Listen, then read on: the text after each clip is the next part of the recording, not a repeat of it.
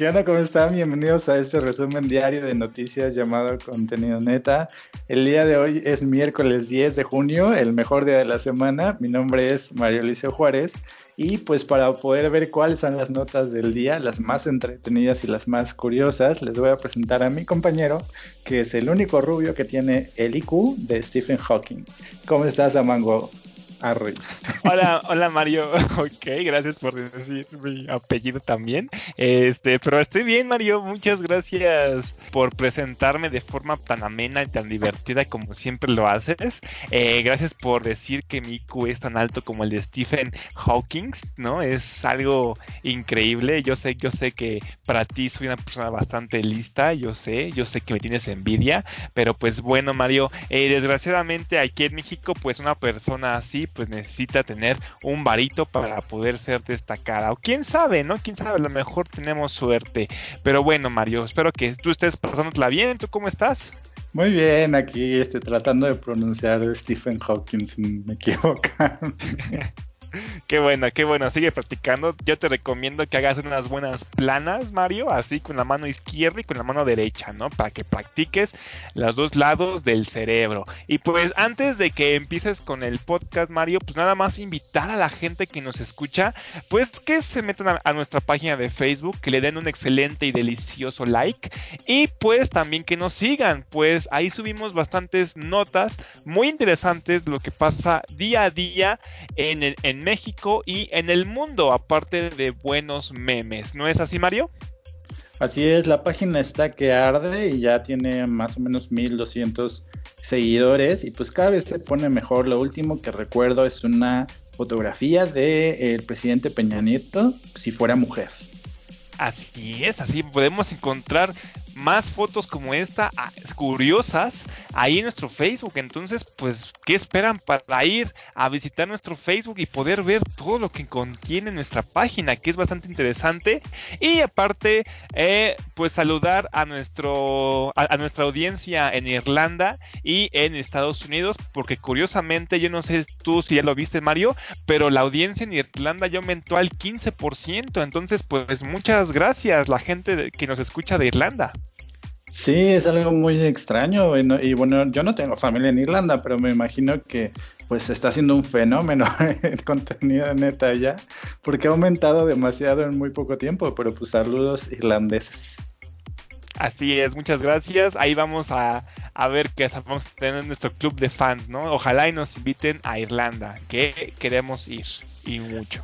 Así es, y oye, pues en la primera nota te voy a, contar algo que viene de, una página que nunca va a faltar en contenido neta, que es Sopitas, y pues esta nota está como sacada de un episodio de Los Simpson, porque precisamente habla acerca de que hay como mucha gente que se está robando las cabezas de las estatuas de Cristóbal Colón. Y entonces aquí en esta nota eh, pues están contando que a raíz de todo esto que está pasando en Estados Unidos, en Minneapolis, a, raíz de este fenómeno racial o de, de, estas protestas contra el racismo que ha habido en Estados Unidos, pues que ha habido como varios fenómenos sociales y una de las cosas que ha detectado la prensa estadounidense, específicamente el Washington Post, que es de donde viene esta información, dice que algunos grupos o algunas personas han estado haciendo o protestando de modos muy particulares. Y pues esto sí se lo sacaron de los Simpson porque en algunos casos, en algunas ciudades como es el caso de Boston o de Richmond en Virginia han estado desapareciendo las cabezas de dos personajes eh, principales o representativos precisamente del racismo. Eh, uno de los personajes que ha, ha estado decapitándose en estas ciudades es Cristóbal Colón y el otro es las estatuas de Robert E. Lee, que es un, era un general del ejército confederado en la guerra civil. Y pues a mí me gustaría eh, pues decirte un dato que muy pocos mexicanos sabemos, que es que pues los estadounidenses al no poder pronunciar Cristóbal Colón, porque no me imagino a un estadounidense pronunciando el nombre así, ellos a Cristóbal Colón le dicen Christopher Columbus.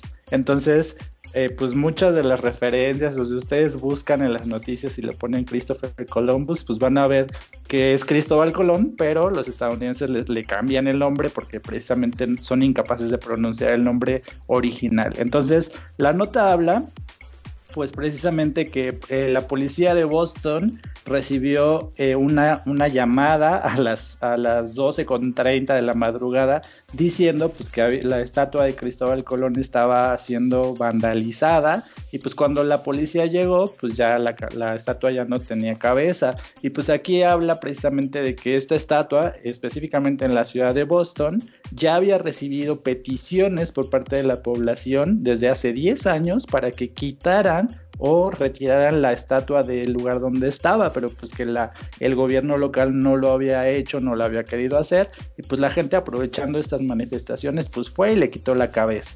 Y pues esto ha estado pasando como en varias ciudades. Entonces, ¿cómo ves esta, esta serie de manifestaciones eh, con las estatuas de Cristóbal Colón? Pues se me hace un evento bastante curioso que están robando. Aquí la pregunta es, ¿Qué estarán haciendo con todas esas cabezas, Mario? ¿En algún momento de la historia volverán a aparecer apiladas ahí de Cristóbal Colón. Y pues nada más, aparte de esta pregunta, pues decirte que no nada más esto ha pasado en, en Estados Unidos, sino que también Europa se ha sumado, ¿no? A todo esto de banalizar estatuas. Y esto que me dices de robar las cabezas, me recordó mucho, no tiene nada que ver, pero me recordó mucho a lo que pasaba con una calle allá en, un país de Europa, no me acuerdo cuál es, no les quiero mentir, eh, que, se, que, se, llamaba Alf, ¿no? Alf como este alienígena que salía en, en la televisión y pues en, la calle que se llamaba Alf siempre ponían postes eh, con figuras o imágenes de esta alienígena. Entonces, en esta calle siempre robaban los posts. Entonces, mira qué curioso, ¿no? Como aquí roban cabezas por seguir un movimiento de racismo y antes robaban postes por fanatismo, ¿no? Es muy curioso estos dos acontecimientos que no tienen nada que ver, pero pues que robaban cosas.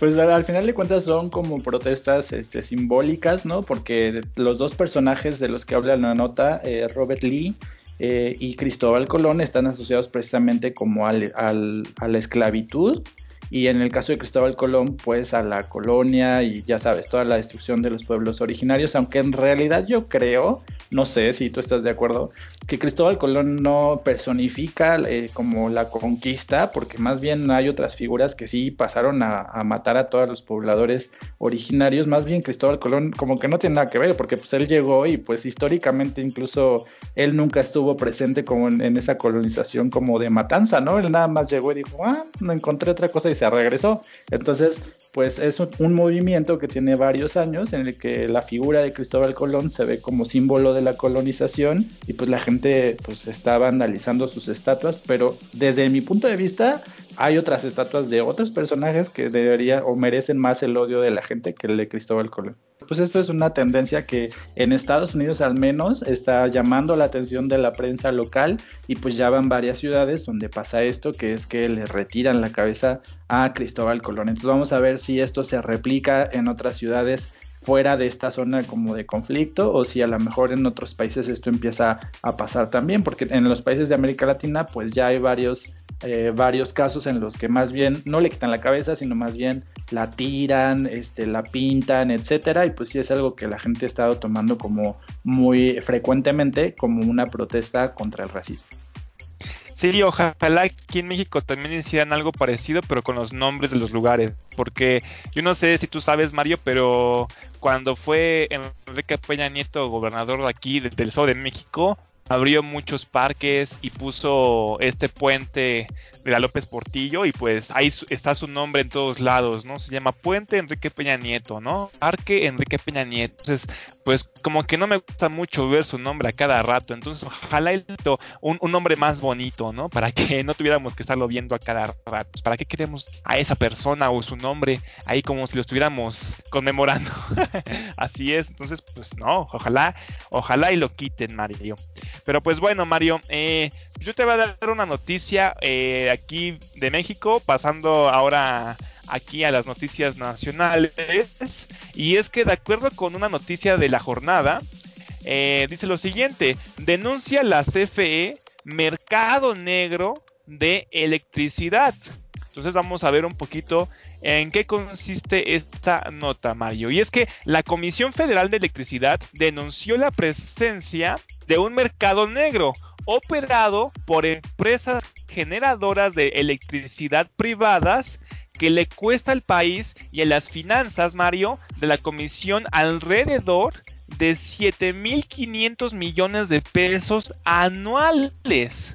Mario Morales Bielman, director general de intermediación de contratos legales, explicó que a través del esquema de autoabastecimiento, grandes empresas o consorcios acereros, cementeros o mineros distorsionan el mercado acumulando la compra-venta de energía eléctrica. Al amparo de la ley, se ha convertido en grandes sociedades de autoabasto que llegan a concentrar hasta 10.500 socios. Algo totalmente, Mario, irregular desde el punto de vista de una sociedad mercantil y que piden solamente un peso, imagínate, un peso para formar parte de esta sociedad.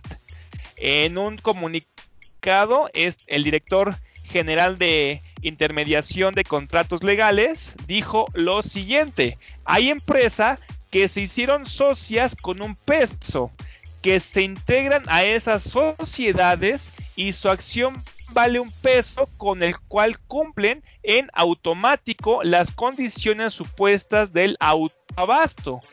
Y esto está generando un mercado paralelo inequitativo, injusto, que compite con el mercado eléctrico mayorista. Un mercado negro eléctrico, agregó. Entonces, lo que aquí eh, espanta, Mario, es que estas empresas o estos socios que están en este mercado negro, podría decirse, Mario, están jalando energía. Ahora sí que como aquí dice, con un, un peso nada más poniendo ahí un pesito, pero están utilizando las instalaciones de CFE para producir o para poder transmitir esta energía, Mario. O sea, eh, se está utilizando las mismas instalaciones, pero ellos no están realmente como podría decirse utilizando o realmente no están respetando las tarifas eléctricas. Entonces yo no sé cómo veas tú todo esto, Mario. Pues más bien el, encabezado de la nota que tienes es como engañosa, ¿no? Porque más bien eso me suena como a fraude, ¿no? No a mercado negro, porque ya me imaginé como que alguien le estaba vendiendo luz así como en los callejones, ¿no? Dije, pues a lo mejor un Pikachu anda ahí haciendo de las suyas, pero más bien el encabezado tiene que ver como con, como con que alguien se está valiendo de las reglas de operación de CFE como para poder hacer como un fraude ahí y poder eh, ofrecer un servicio pero a un precio más bajo, ¿no? Así es, pues ahora sí que se están autoabasteciendo de energía, ¿no? Y no, no, están pagando, ¿no? Es algo así como que se están, ahora sí que como que están robando la energía que produce o está distribuyendo la CFE y no están pagando, ¿no? Estas sociedades o estas empresas no están pagando por el transporte de la energía o la distribución, porque están utilizando o se transportan por la red de distribución de la CFE como ya mencioné y no están pagando absolutamente nada del transporte o ninguna tarifa, ¿no? O surgen tarifas muy bajas para ellos por lo mismo. ¿no? Pues a lo mejor aquí el papel de, de, o sea, del gobierno o de los legisladores tendría que ser analizar como o, ver la ley de, electricidad o de energía como poner algún tipo de candado, alguna ley que impida que hagan esto, ¿no? En vez de estar, legislando otras tonterías, pues a lo mejor tendrían que poner atención en qué dice la ley y cambiar algunos párrafos para que no puedan hacer esto, ¿no? Sí, así es, así es. Que déjame decirte de forma rápida eh, que esto comenzó a surgir en 1992, desde el momento en que Carlos Salinas de Gortari, eh, en su administración, firmó el Tratado de Libre Comercio con América del Norte, ¿no? El 17 de diciembre se firmó y posteriormente, el 23 de diciembre, comenzó una modificación de la ley de servicio público de energía eléctrica, en la cual se incluyen nuevos esquemas de producción de generación de energía, productores independientes, autoabastecedores, importadores y exportadores. Entonces, con esta modificación de la ley que se hizo en 1992, dio paso a que comenzara a ver todo este, este lío acerca de esas personas que realmente pues no estaban pagando en absoluto eh, con su abasto de energía o de electricidad nada más por esta ley que modificó Carlos Salinas. Entonces muchas empresas, tú ya sabes de quiénes van a ser, aquí no dicen los nombres, pero pues uno puede darse la idea, pues fueron bastante beneficiadas por esto, por este consumo de energía, pues no están pagando nada, ¿no? Y nada más están autoabasteciéndose y nada más están abasteciendo a otras empresas. ¿Cómo ves esto, Mario? Sí, pues realmente se me hace muy extraño, pero bueno, si a mí como ciudadano una empresa llega y me, me, dice que me va a cobrar la mitad de lo que me cobra CFE, pero por supuesto que le firmo un contrato por 25 años.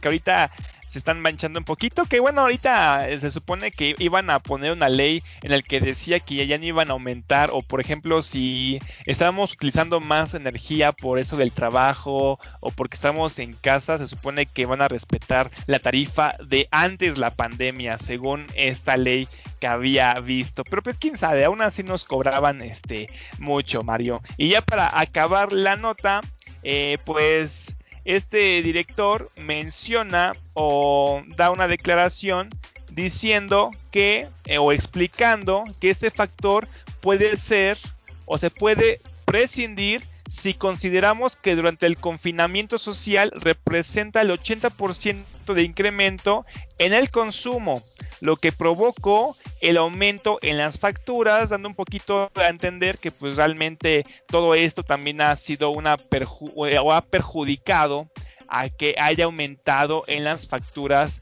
de energía. Esto también, aparte, eh, Mario Morales sostuvo que no hay intención de eliminar a los participantes privados y reiteró que la suspensión de pruebas preoperativas de algunas plantas es transitoria solo se suspendieron de manera temporal a 19 centrales que estaban en pruebas y que significaban 2.300 megavatios.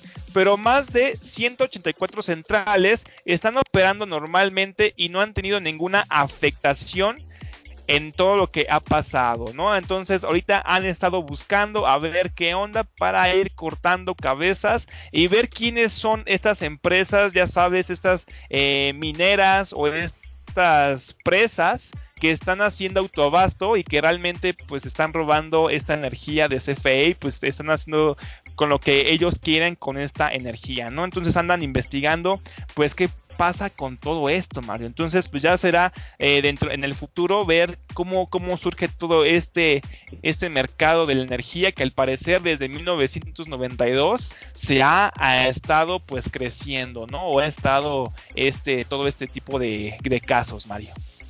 Sí, bueno, aparentemente todos los problemas del país vienen de los 1900 o de gobiernos anteriores. Pero yo te voy a contar una nota que es una muy buena noticia y que es como un orgullo. De hecho, creo que todas mis notas de este día son como notas universitarias o tienen que ver con algo así. Pero esta nota viene de Sin embargo y habla acerca de la mexicana más joven en concluir una maestría en Harvard. Eh, pues esta chica, que aparentemente viene de una familia de superdotados, se llama Daphne Almazán y tiene solamente 13 años, bueno, tenía 13 años de edad cuando se había convertido en la joven psicóloga más joven del mundo o la más chiquita a los 13 años, imagínate ya era psicóloga y ahora a sus 18 años pues ya acabó su maestría en, en Harvard y es la mexicana con la edad más baja o la, la, mexicana más joven en convertirse en, en, maestra y pues no en cualquier universidad, sino que en Harvard. Entonces ella dice que acabó una maestría en matemáticas, entonces es tu colega, y pues habla acerca de lo difícil que es para una persona que, que es como muy inteligente eh, desarrollarse o sobresalir en un entorno educativo. Y pues dice que pues muchas veces ha tenido como obstáculos para poder salir adelante en la escuela, que pues al ser tan pequeña, cuando tenía 13 años y entró a la universidad, pues que fue como muy difícil para ella, eh, pues seguir como que, la gente la, la, viera como igual a ellos, porque pues ella era una niña, y pues que ahora ya eh, como maestra pues está dispuesta a apoyar a todos los mexicanos o los jóvenes eh, de México que tengan igual que ella como inquietud por salir adelante, que tengan una inteligencia eh, como mayor de la normal, que sean como superdotados y que ella está dispuesta como a generar estrategias para poder apoyarlos. Esta nota eh, pues habla también acerca de su hermano, ella tiene un hermano que también es, es muy inteligente, pues su hermano de nombre Andrew eh, tiene, escucha, o sea, a sus 25 años, es más grande que ella obviamente, a sus 25 años tiene cinco maestrías y un doctorado, o sea, eh, no sé a qué edad empezó a estudiar sus maestrías, pero ya tiene cinco maestrías y su doctorado. Y pues ambos forman parte de la familia Almazán. Y pues también el hermano, en algún momento, porque ya no, fue uno de los, de los hombres jóvenes eh, en, en, estudiar ese nivel educativo. También había sido como uno de los más jóvenes, ahora ya no, porque ya es otra persona. Pero pues aquí cuenta como su experiencia y está hablando lo importante que es impulsar a los jóvenes cuando tienen estas capacidades y sobresalen en un ámbito académico. ¿Cómo ves? ¿No te quedaste así como de what the fuck? O sea que la inteligencia ya ya venía de familia, podría decirse, ¿no? Ya eran superdotados y pues la hermanita nada más fue siguiendo el camino del hermanito superdotado que hizo sus maestrías de que tenía como unos 10 años. Ahora sí que como el Mozart haciendo música a los 10, 11 años, súper increíble, ¿no? Pues sí, yo no sé qué les dieron de comer a estos dos niños o si la familia Almazán tiene ahí un gen un gen intelectual este, muy desarrollado, pero eh, pues eh, esta nota habla, por ejemplo, que la Organización Mundial de la Salud eh, dice que cualquier persona que tenga un coeficiente intelectual mayor a 130 puntos se puede, se puede considerar como una persona superdotada o intelectualmente más capacitada que el, promedio de la población. Y pues aquí por eso me surgía esta duda de cuál sería el coeficiente intelectual de Amango, pero estoy seguro que tu coeficiente llega a los 140, 150, ¿no? Este, pues quién sabe. Podría ser, podría ser que esté entre 60 o 70, podría ser que esté en 120. La verdad yo jamás me he hecho mi IQ, pero pues tampoco es como que me interese demasiado. A lo mejor el secreto que tenían estos, estos chicos, Mario, es que cuando eran niños tomaron mucho calcetoso, ¿no? Este, este, este chocolatito que se supone que te aumentaba la mentalidad. Y pues yo a partir de mañana voy a decirle a mi mamá, mamá, cómprame calcetoso que quiero ser eh, maestría, quiero hacer una maestría en Harvard, ¿no? Entonces, pues a darle, a tomar leche como loco, como desquiciado. Entonces, pues, pues ahí me vas a ver. En realidad ese chocolate se llama calcetose, no se llama calcetoso. Ya ves, como si me falta, como si me falta, Mario, ni siquiera puedo pronunciar su marca bien, ni siquiera puedo pronunciar el chocolate bien. No es chocolate de calcetín, es que se llama calcetose, tiene como calcio y otras cosas. Pero nada más para, para poder cerrar esta nota, eh, te quiero decir que Daphne Almazán, recuerden ese nombre porque a lo mejor en algún momento puede llegar a ser la presidenta del país. Daphne Almazán en el 2015 estaba enlistada entre las mujeres mexicanas más poderosas del país y pues cómo no va a ser poderosa con esa mente. Esperamos que Daphne regrese a México como está diciendo en esta nota para ayudar a otras personas y pues que no sea una de esas personas que cuando tienen éxito en otro país se quedan allá y les vale gorro su país, sino que sí regrese y pues como dice en la información, pues se dedica a ayudar a otros, a otros jóvenes, a otros niños que tengan como esta, esta capacidad intelectual y pues que los apoye para que puedan llegar tan lejos como ella. Sí, así es, como menciona Mario, eso, es muy importante porque siempre tenemos esta idea del mexicano. Yo cuando estudiaba en la universidad tenía muchos amigos que siempre decían, yo cuando termine la carrera eh, voy a buscar un trabajo para otro país, porque aquí en mi país está fatal, ¿no? Y nunca quieren ayudar, siempre se quejan, se quejan, pero ayudarlo nunca se queda, ¿no? Siempre, si, si tienen la oportunidad, se van. Siempre es... Eh, siempre va a ser como pensar en uno, ¿no? Nunca en lo demás. Entonces, pues sí, eh, realmente como dice Mario, pues nos tenemos que quedar, apoyar en el país, no darle nuestro genio a otros países para que se sigan desarrollando, ¿no? Continúa mejor con tu, con tu siguiente noticia que habla acerca de los senadores de Movimiento Ciudadano. Esta noticia me importa muchísimo. Sí, así es. Pues bueno, Mario, eh, recordemos que ahorita eh, en el Senado eh, actualmente Morena cuenta con más senadores que otros partidos.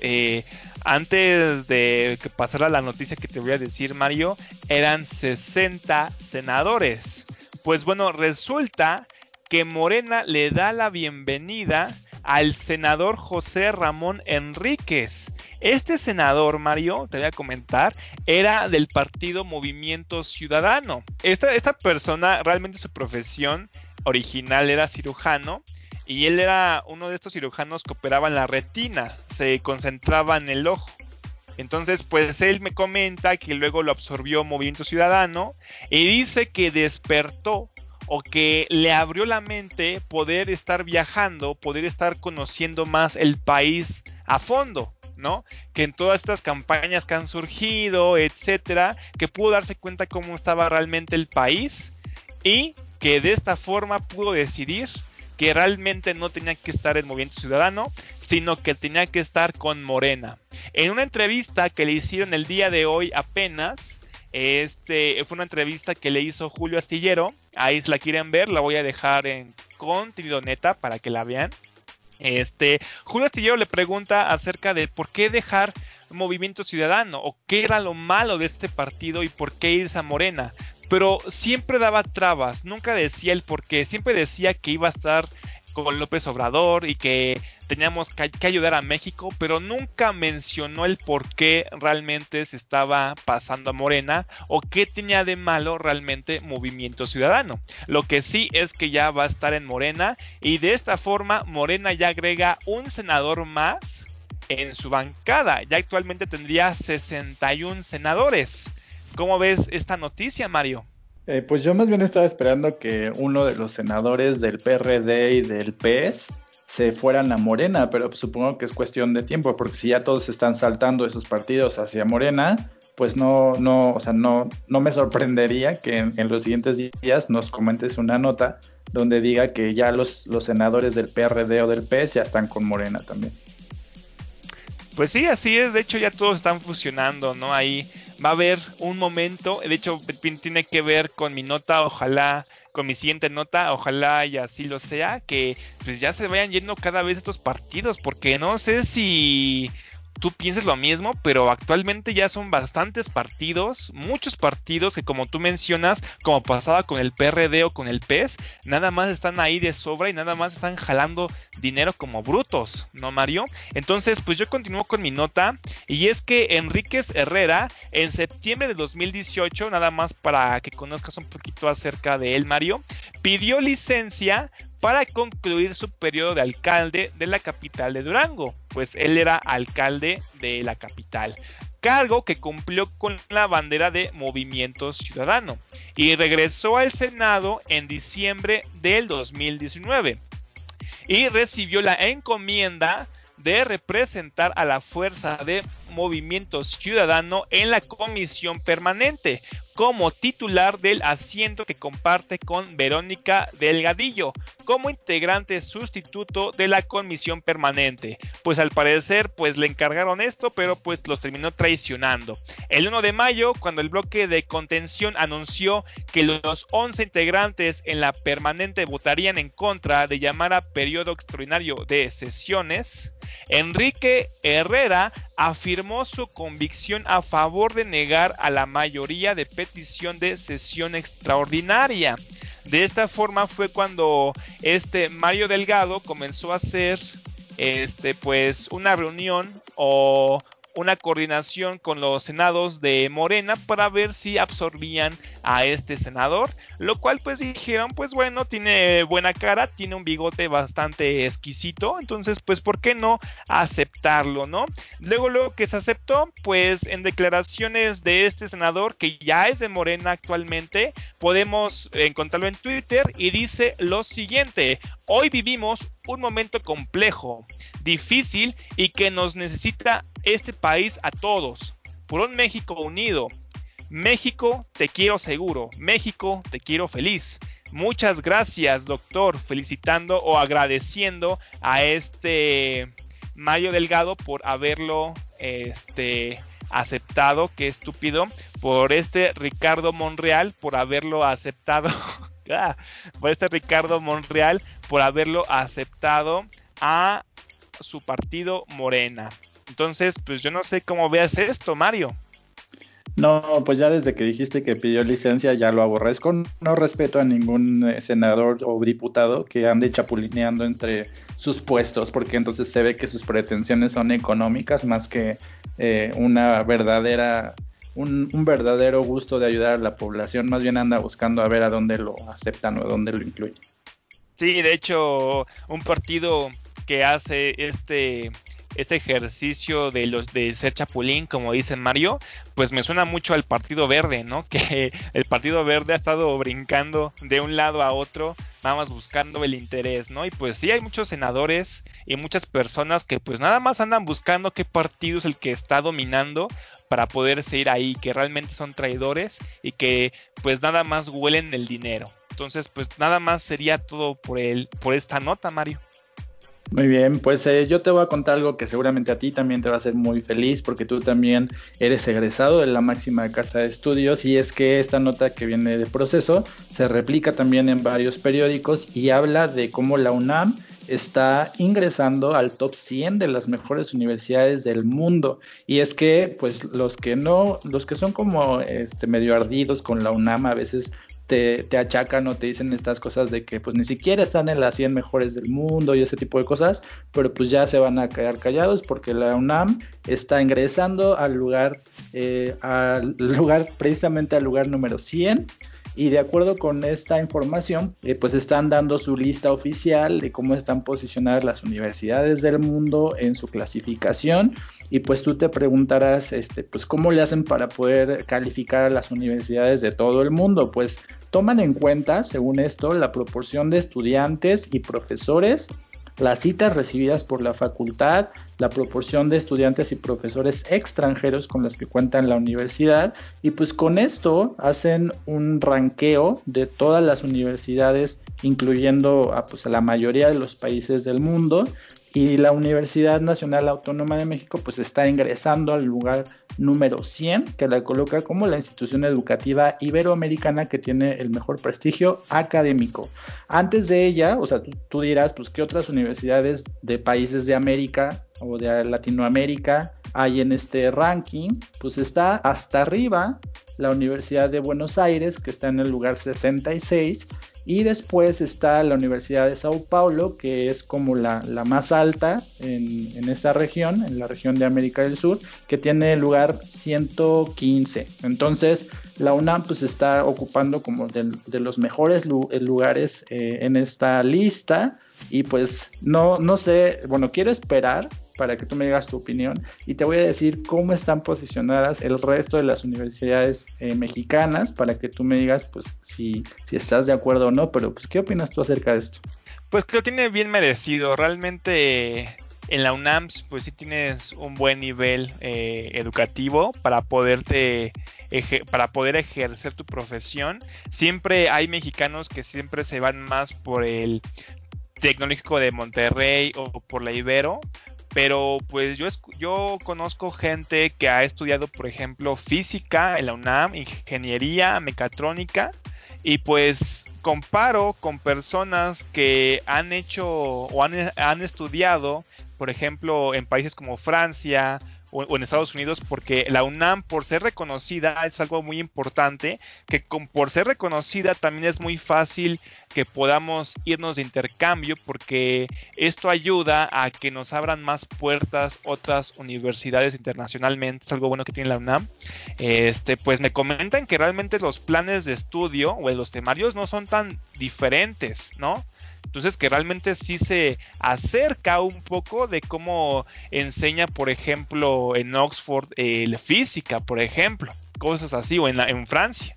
¿No? Entonces, pues no tiene un plan tampoco tan malo. Lo que sí tendría, por ejemplo, el tecnológico de Monterrey y, la Ibero, eh, yo siempre lo he comentado, Mario, y es que a mí no se me hacen eh, escuelas mm, tan grandiosas en el sentido educativo, pero pues al menos en esas escuelas te preparan para ser emprendedor o te preparan o, o ahí es más los lazos, ¿no? Porque ahí pues toda la gente va a tener dinero y pues van a ser hijos de alguien que ya tiene un trabajo bueno en alguna industria o que ya tiene su propia industria, ¿no?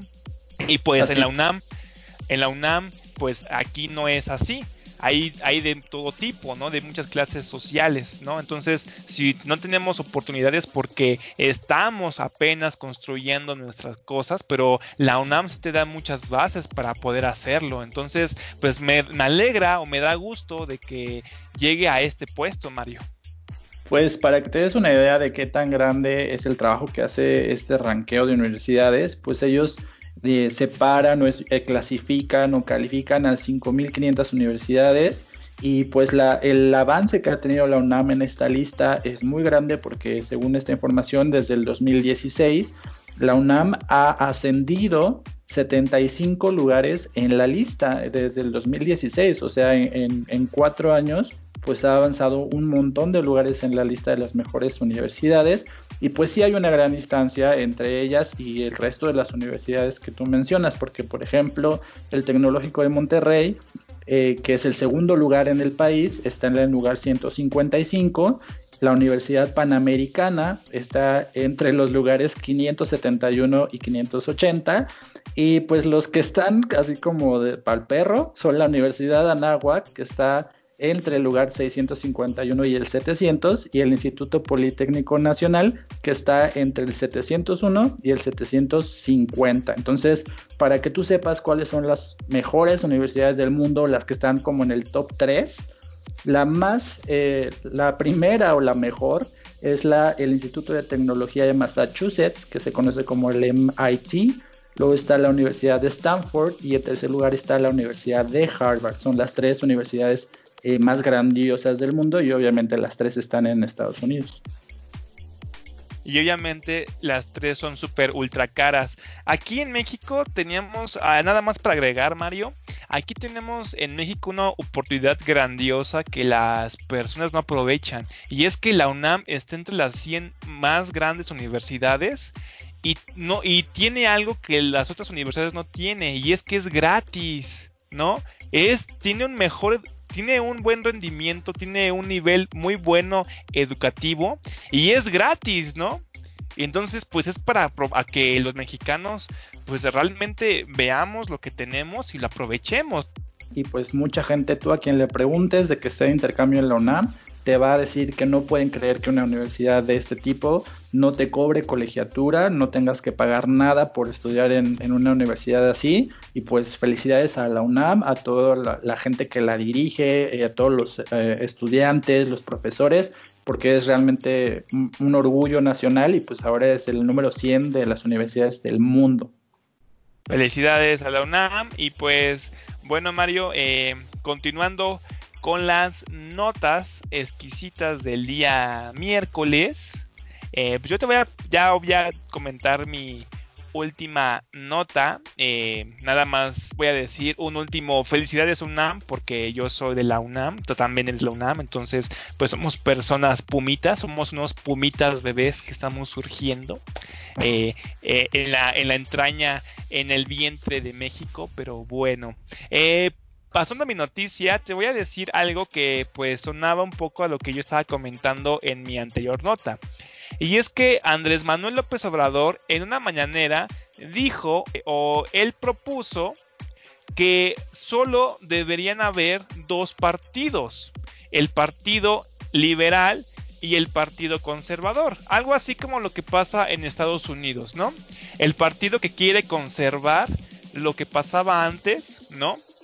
Y el partido que quiere el cambio, que quiere hacer un cambio con lo que ya estaba.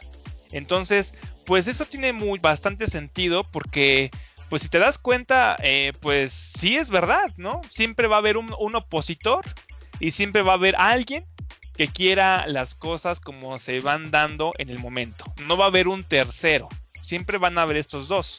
Pero te voy a leer un poquito esta nota que viene del Universal. El Universal para mí es como el sopitas de Mario. Entonces lo voy a leer un poquito.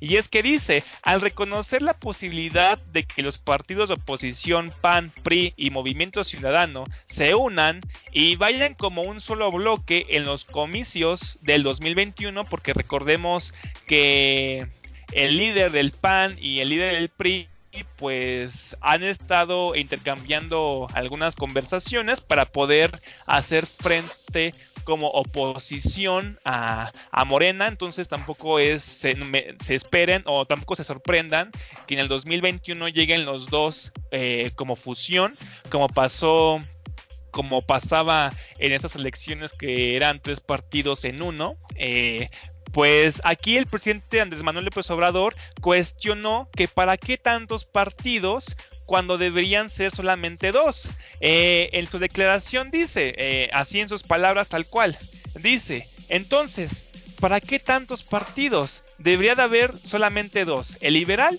y el conservador. Y ya, para, pero entonces, ¿para qué tantos partidos si al final es uno? Es el partido conservador. ¿No? Eh, diciendo aquí que pues para qué tener el Partido Verde, para qué tener al, PRI, al PAN, Movimiento Ciudadano, Nueva Alianza, eh, ¿cómo se llama este que quiere hacer Calderón? Eh, México Libre, ¿para qué tantos partidos que se quieren comenzar a crear?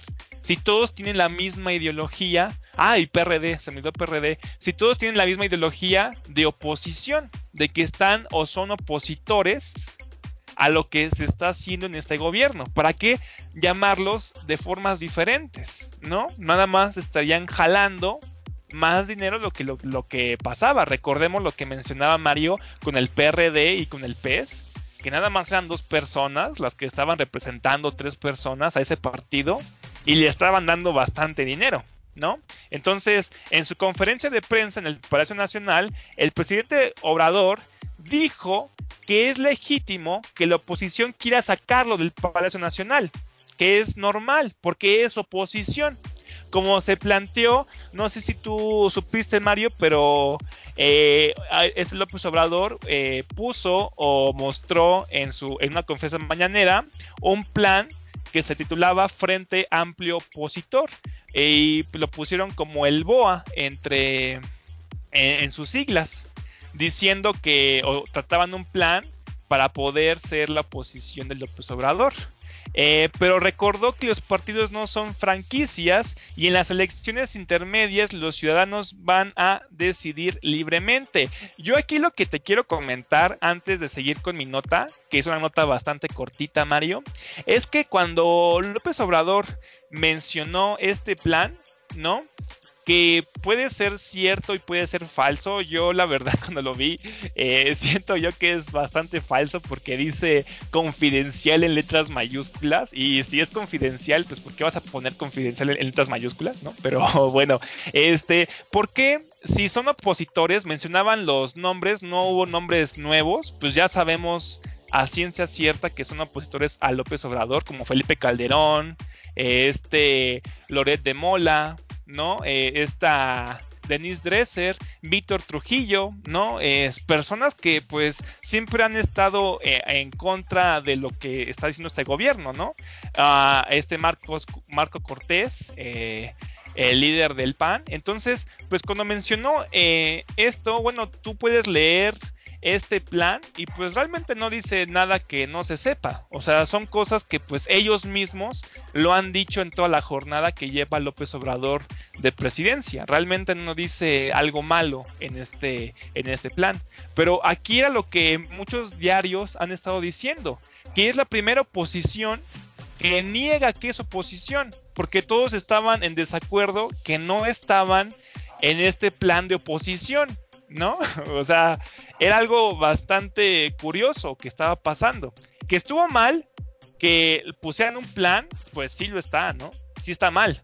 Pero realmente estar diciendo que no están en la oposición, pues aquí es algo que entraba en debate el Universal, entraba en debate la jornada, que decía que pues el único que aceptó que sí está en oposición pues fue Marco Cortés, ¿no? Que dijo, yo no, yo no hice o yo no estuve eh, en, esta, en este plan que menciona López Obrador, pero pues yo sí soy oposición, ¿no? Entonces yo creo que es algo que les faltó a las demás personas, o no sé tú cómo veas esto, Mario.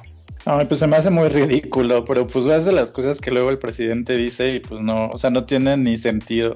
O sea, primero en, el sistema partidario mexicano no puede haber dos partidos, porque precisamente en la constitución se habla de que para que sea una democracia tiene que haber varias opciones para que la ciudadanía pueda elegir de varios lados, porque si tú tuvieras solamente dos candidatos, pues tendrías que elegir entre el peor y el, malo, ¿no? Entonces no puede haber dos partidos nada más, tiene que haber varios precisamente para que tú, puedas tener opciones y puedas votar por el que a ti te convence más o el que tiene mejores propuestas y por eso no podría haber dos partidos.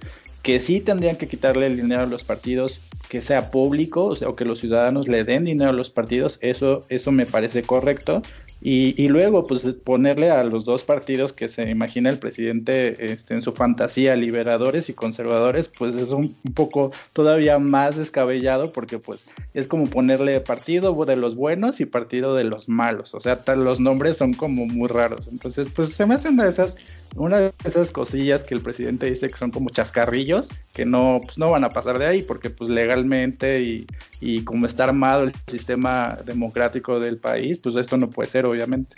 Así es, pues sí, de hecho, eh, también es una, es, un, es una buena opinión de mi compañero Mario ver todo este, este asunto de los partidos políticos.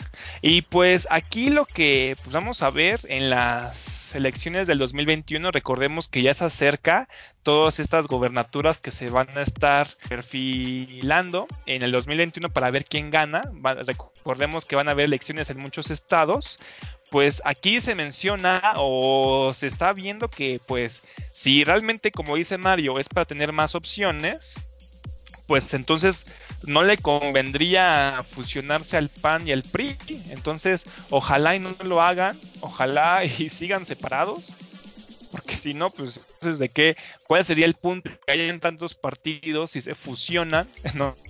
Es, se hacen estas trifuerzas. Es que no, se fusionan. Hay una, hay una figura este, legal o constitucional que se llaman las coaliciones, que es cuando dos partidos se unen, eh, pero haz de cuenta que cuando cuentan sus votos o cuando el INE les reparte el porcentaje de, la votación, se las reparte precisamente en, en porcentajes que tienen que ver como como cómo se pusieron de acuerdo los partidos, pero no es, no es como que se vuelvan uno, sino que se, se, unen en algo que se llama coalición, que sí está permitido por la ley, pero en realidad no se vuelven uno solo, siguen siendo los ah, partidos, conservan su cantidad de votos cada quien. Ah, bueno, pero hay que checar esto, porque tú mencionabas algo muy cierto, y es que si tenemos más partidos, van a haber más candidatos si se hace una coalición, como pasó en las elecciones pasadas, entonces ¿de qué sirve que haya esta coalición o de qué sirve que hayan estos partidos si nada más van a presentar un candidato en estos partidos, ¿no? Entonces de nada realmente está sirviendo que hayan más partidos si nada más van a presentar a uno y va a ser lo mismo, ¿no? Entonces, pues son estas cosas que tenemos que ir viendo y vamos a ver realmente qué pasa en el 2021, Mario.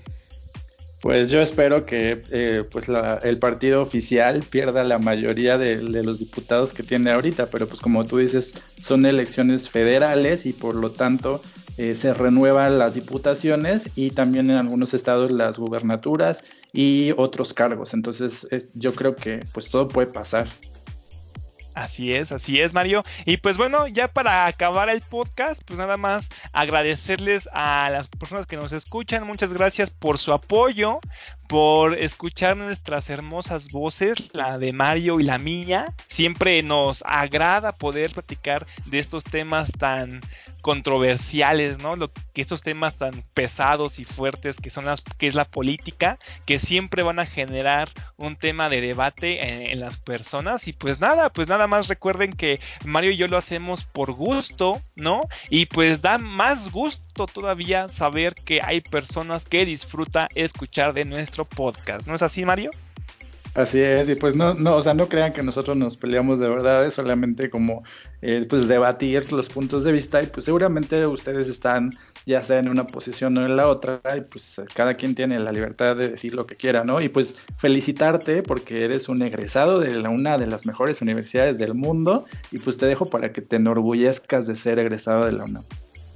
Muchas gracias, Mario. Yo voy a estar ahí. De hecho, yo tengo ahí mi pumita tamaño real para abrazarlo todas las noches y recordar mis tiempos de estudiante en la universidad, ¿no? Ahí en la UNAM. Yo no fui en CEU, yo soy de la FES Acatlán. Bueno, yo estudié en la FES Acatlán, una de las FESes. Pero pues muchas gracias, Mario. Ojalá y estés bien también. Y nos vamos a escuchar hasta el día de mañana. También a las demás personas me despido otra vez. Muchas gracias y nos escuchamos o los, este, pues los veo en Facebook si nos siguen en Facebook, ¿no, Mario? Ándale, nos topamos mañana, que te vaya bonito, hasta luego. Cámara. Ya rugiste, tigre.